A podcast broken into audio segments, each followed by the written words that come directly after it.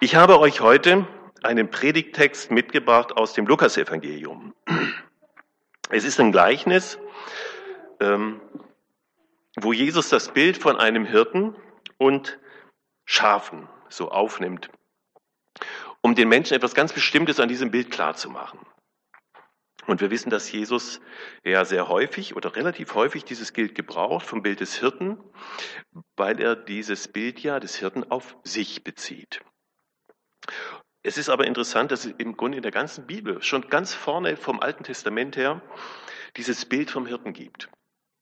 Wir lesen im, zum allerersten Mal kommt in der Bibel im ersten Mosebuch gleich im Kapitel 48 äh, dieses Bild vor. Da ist der schon sehr alte Greise Jakob, der den Stamm Josef segnet. Und da heißt es, der Gott, vor dem meine Väter Abraham und Isaak gewandelt sind, der Gott, der mein Hirte gewesen ist, mein Leben lang bis auf diesen Tag. Und wisst ihr, wie alt der Jakob war zu diesem Zeitpunkt, wo er das sagt? Er war 147 Jahre alt. Und er sagt, der Gott, der mein Hirte gewesen ist, mein Leben lang. Und ich, ich finde es was Großartiges, wenn Menschen so am Ende ihres Lebens das so rückblickend sagen können. Der Gott, der mein Hirte gewesen ist, mein Leben lang. Bis jetzt, bis heute, bis ans Ende. Und genau das haben wir ja gerade auch gelesen in diesem Psalm, wo der David dieses Gebet, diesen, dieses, ja, dieses Gebet spricht. Ich finde, das ist so diese Perle, ist so eine Perle unter den Psalmen, dieser Psalm 23. Ähm, der Herr ist mein Hirte, mir wird nichts mangeln. Und dieses, dieses Bild vom Hirten wird ja gerade im Alten Testament oft auch so prophetisch ähm, gebraucht, gebraucht, um auf den hinzuweisen, der später dann von sich sagt, ich bin der gute Hirte. Der gute Hirte lässt sein Leben für die Schafe. Der Predigtext heute, wie gesagt, ist ein Gleichnis, ein Gleichnis, bei, bei dem es um Verlorenheit geht. Jesus bringt den Menschen in mehreren Bildern nahe, was in Gottes Augen Verlorenheit bedeutet. Und in dem Kapitel 15 des Lukas-Evangeliums, in dem dieser Text steht, da finden sich gleich mehrere dieser Bilder hintereinander. Wir kennen diese sehr bekannten Gleichnisse vom verlorenen Sohn, vom verlorenen Groschen und eben auch vom Hirten und dem verlorenen Schaf. Und ich lese uns jetzt diesen Text, Lukas 15, die Verse 1 bis 7. Es nahten sich ihm aber allerlei Zöllner und Sünder, um ihn zu hören. Und die Pharisäer und Schriftgelehrten murrten und sprachen, dieser nimmt die Sünder an und isst mit ihnen. Er sagte aber zu ihnen, Jesus also, sagte zu ihnen dies Gleichnis und sprach, welcher Mensch ist unter euch, der hundert Schafe hat und wenn er eins von ihnen verliert, nicht die 99 in der Wüste lässt und geht dem Verlorenen nach, bis er es findet? Und wenn er es gefunden hat, so legt er sich's auf die Schultern, voller Freude. Und wenn er heimkommt, ruft er seine Freunde und Nachbarn und spricht zu ihnen, freut euch mit mir, denn ich habe mein Schaf gefunden, das verloren war. Ich sage euch, so wird auch Freude im Himmel sein über einen Sünder, der Buße tut, mehr als über 99 Gerechte, die der Buße nicht bedürfen.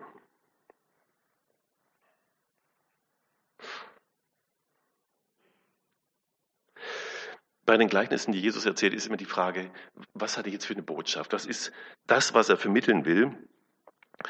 Und wir werden sehen, dass in diesem auf den ersten Blick so etwas harmlosen, äh, netten Gleichnis mit Schäfchen und Hirte ganz viele tiefe Wahrheiten drinstecken. Und ich werde versuchen, die so ein bisschen herauszuarbeiten. Und mein erster Punkt ist, dieses Gleichnis zeigt uns zunächst mal, wer wir sind, was, was unsere Rolle in diesem Leben ist.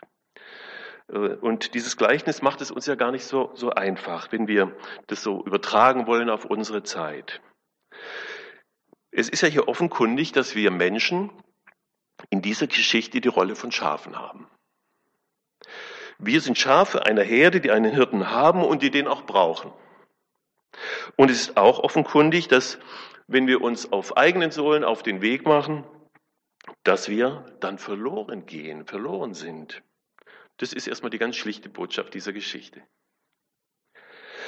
Und das ist ja jetzt, um es mal ganz vorsichtig zu sagen, kein besonders attraktives oder aktuelles Rollenverständnis Schafe einer Herde. Wir würden solch ein Rollenverständnis wahrscheinlich nicht als Ziel unseres Lebens sehen und das Recht nicht als vereinbar mit unserem äh, Zeitgeist beschreiben. Wir leben ja in einer Zeit, in der äh, die Individualität einen ganz hohen Stellenwert hat, ja manchmal auch geradezu vergötzt wird. Wir haben doch sehr individuelle Lebensentwürfe. Wir haben doch ganz andere Ideale, also eine Schafexistenz. Wir leben eben in einer postmodernen Zeit, wo die Individualität und die Möglichkeit, ganz einzigartige, unverwechselbare Lebenswege zu gehen, Lebensentwürfe zu verfolgen, ganz hoch gehalten wird. Und wir messen letztendlich ja unser Leben auch ein gutes Stück daran, ob uns das gelingt oder nicht. Und wir genießen es auch, diese Möglichkeit zu haben, uns doch auch individuell auch zu verwirklichen, ob das nun als Christ ist oder nicht.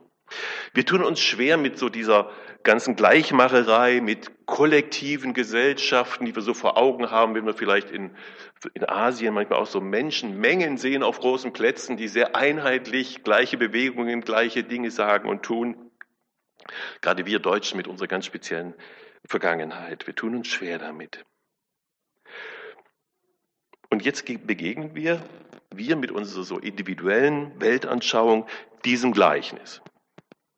Und das ist schon eine ganz schöne Herausforderung für uns, uns in der Rolle eines Schafes zu sehen, das seinen Platz in einer Herde hat und das in dieser, Hirte, in dieser Herde von einem Hirten behütet, geschützt, versorgt wird.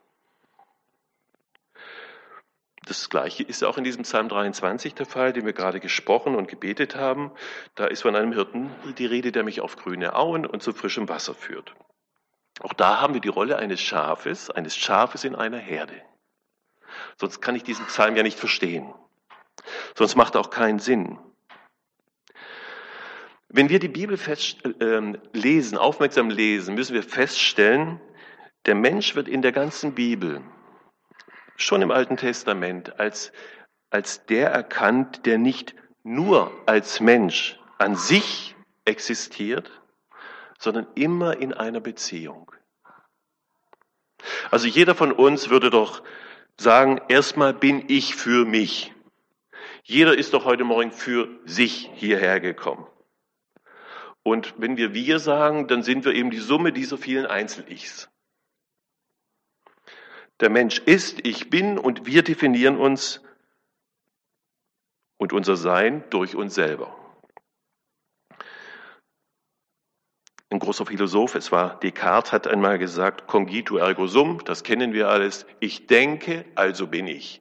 Ich definiere mich über mich selber. Der Schwabe würde sagen, ich schaffe, also bin ich, ähm, obwohl er dabei auch denkt, sonst wären die Schwaben nicht so erfolgreich in der Wirtschaft. Da sind die Tüftler und Denker. Vielleicht gibt es Menschen, die sagen, ich, ich chille, also bin ich. Wie auch immer, der Mensch definiert sich über sich selbst.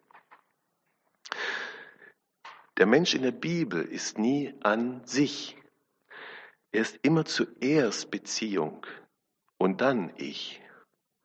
Und nur so können wir die Bilder der Bibel mit, mit Hirte und Schaf auch verstehen. Aber da merken wir, dass wir in unserem Denken so doch wirklich alles auf den Kopf gestellt bekommen. Irgendwie ist uns das fremd. Und der aufgeklärte Mensch in einer westlichen Kultur äh, ist doch geprägt, dass das Ich im Mittelpunkt steht. Und auch wir als Christen machen wir uns da nichts vor. Wir sind Kinder dieser Zeit.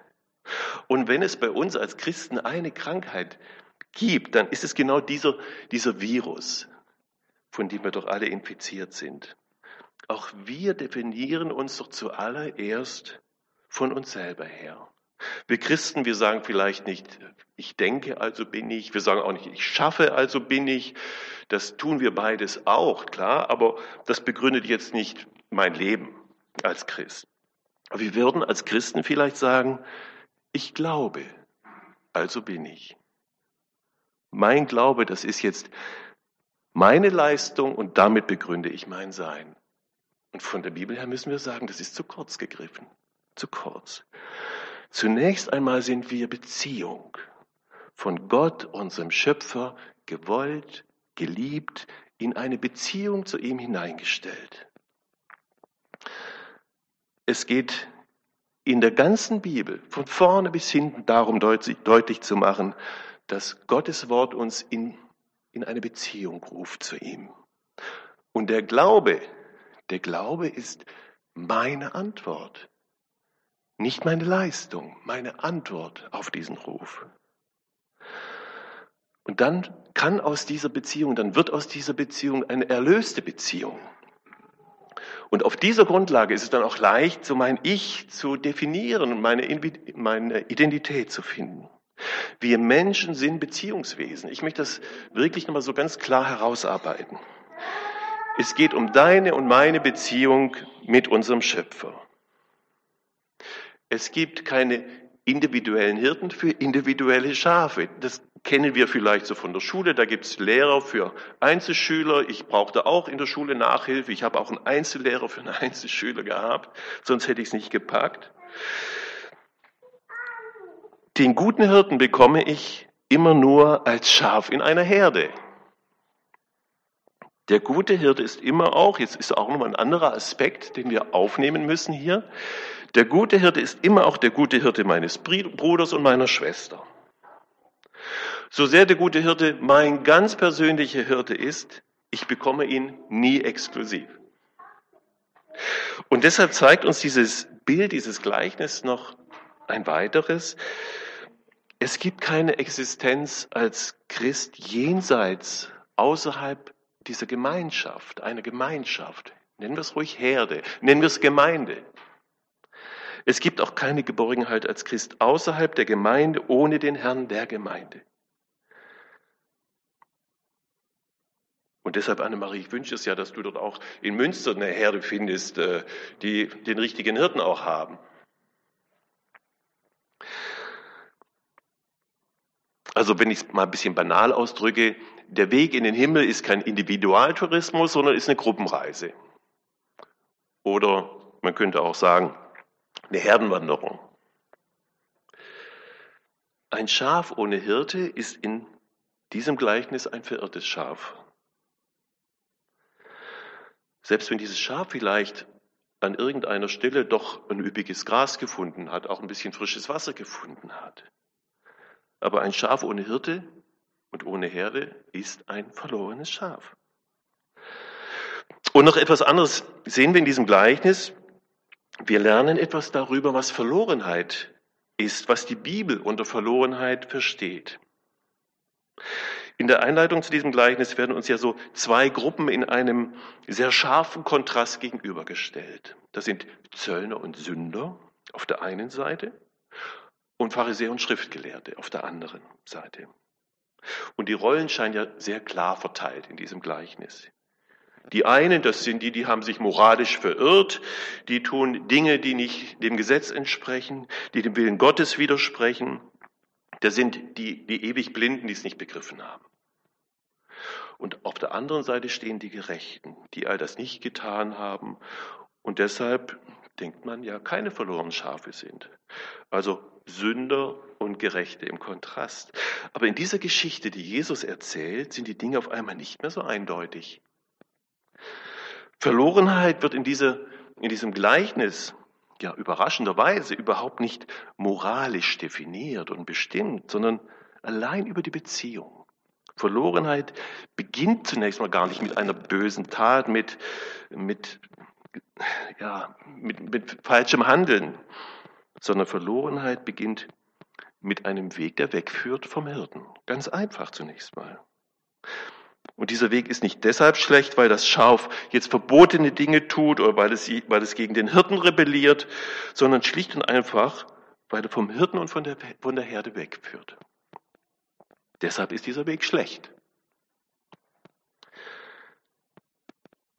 Die Herde unter diesem Hirten ist der einzige Lebensraum, wo das Schaf heil bleibt. Und wenn es aus diesem Lebensraum ausbricht, wegläuft, dann beginnt Verlorenheit. Beginnt mit einem Weg aus der Gemeinschaft der Herde. Verlorenheit beginnt mit eigenen Wegen, mit Wegen, die nicht die Wege des Hirten, nicht die Wege der Herde sind. Wir können das auch mit dem, mit dem Psalm 23, mit diesen Worten ausdrücken. Verlorenheit beginnt mit der Suche nach noch grüneren Auen, nach noch frischerem Wasser, nach noch mehr Erquickung für die Seele. Verlorenheit beginnt mit dem ganz leisen Verdacht, dass dieser Hirte seinen Schafen etwas vorenthält. Es gibt zu diesem Thema Verlorenheit wunderschöne Lieder, wenn man mal so die, die Liederbücher durchschaut. Ich mag eins von, dem, von Peter Strauch, den ihr alle kennt. Der hat ein Lied mal komponiert oder auch getextet, wo es heißt, Reichtum, Ehre, Karriere, Einfluss, Macht und Geld, all das suchen wir und sind doch einsam in der Welt. Wir sind nie zufrieden, nein, wir wollen immer mehr und doch bleiben unsere Herzen leer. Ich glaube, das ist es. Verlorenheit ist das leere Herz. Wir denken ja bei Verlorenheit als erstes immer als an das falsche Tun, an äh, das lasterhafte Verhalten. Aber zuallererst, vor allen Dingen, ist Verlorenheit dieses leere Herz, dieses Raus aus der Beziehung. Ich glaube, verlorene Schafe, das können aus unserer Sicht sehr erfolgreiche Menschen sein. Das können ähm, vielleicht sehr reiche, vielleicht auch sehr sympathische Menschen sein. Und diesem Bild eines verlorenen Schafes überhaupt nicht entsprechen. Was verlorene Schafe vereint, ist es das leere Herz, diese verloren gegangene Beziehung zum Hirten und die Unfähigkeit, wieder alleine nach Hause zu kommen.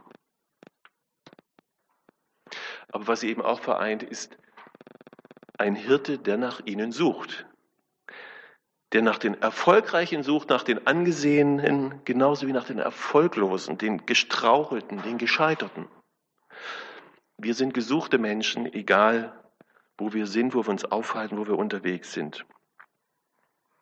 Und ich möchte jetzt so gegen Ende nochmal den Blick auf eine Passage in diesem Gleichnis lenken, die wir vielleicht so auf dem ersten Blick gar nicht so richtig verstehen was in diesem Dialog zwischen Jesus und den Pharisäern hier passiert ist, ist etwas ganz Besonderes. Es sind ja die, die Pharisäer, die sich bei Jesus darüber beklagen, dass dieser die Sünder annimmt und bei ihnen einkehrt, mit ihnen isst. Und erst am Ende der Geschichte taucht dieses Wort Sünder wieder auf.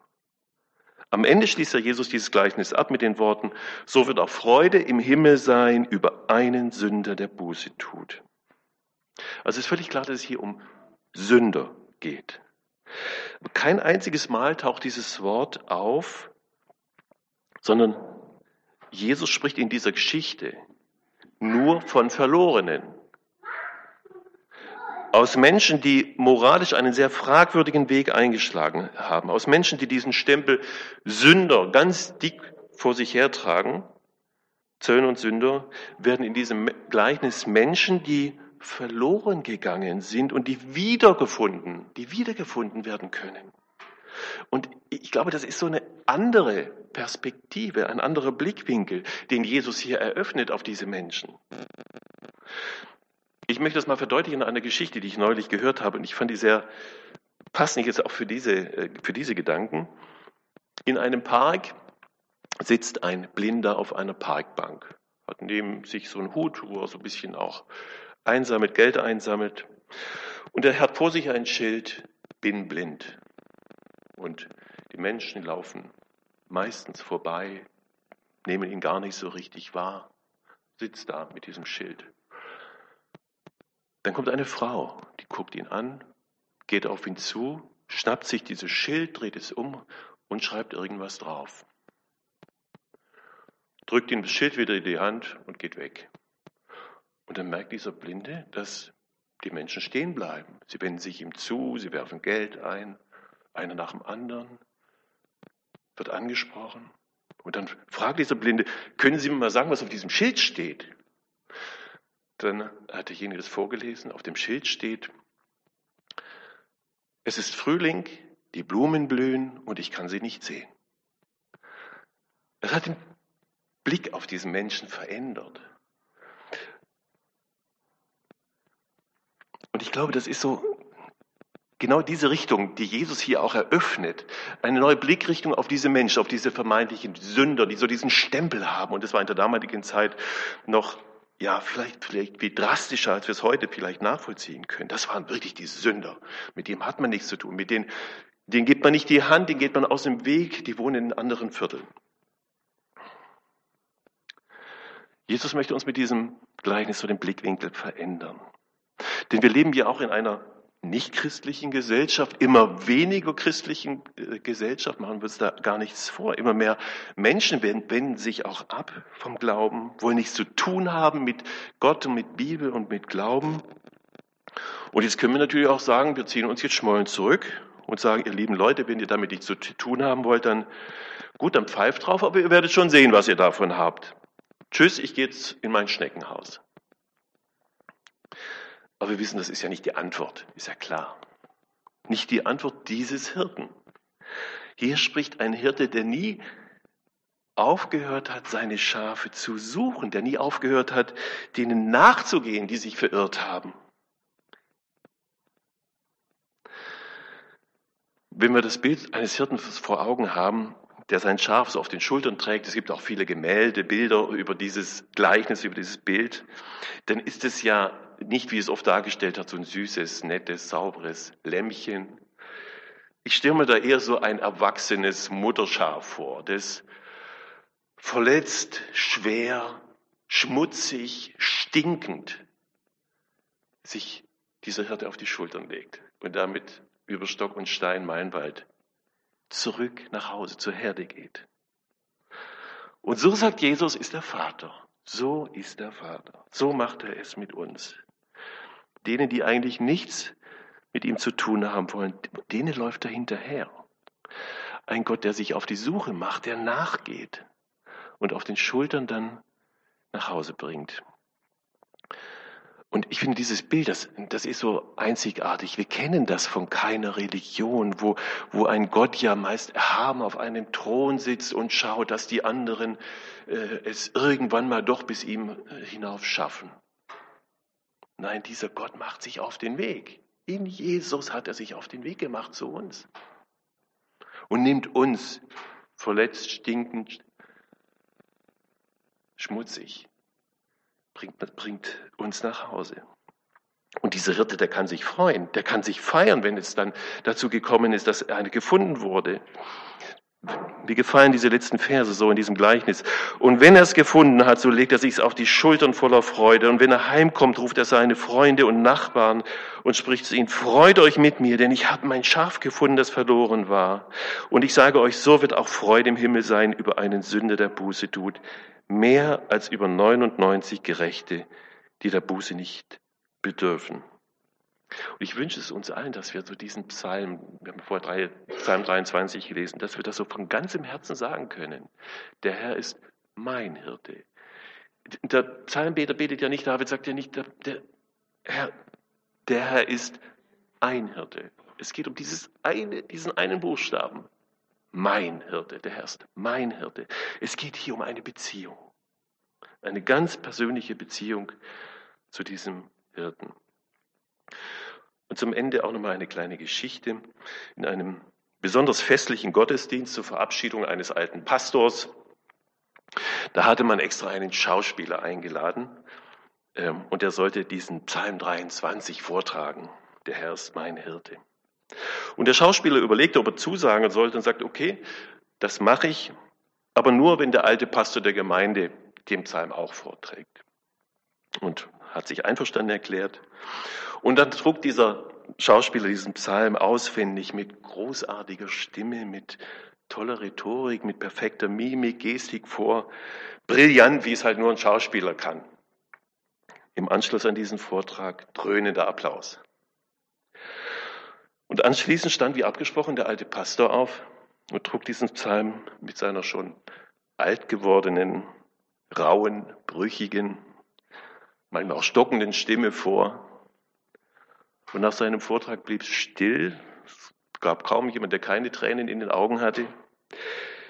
Und als der Schauspieler nach der Veranstaltung gefragt wurde, warum war der Vortrag von dem alten Pastor so, dass er die Menschen mehr berührte, als ihr noch so mitreißender Vortrag? Und der Schauspieler antwortete, das Geheimnis ist, ich kannte den Psalm. Der Pastor kennt den Hirten. Und das ist es.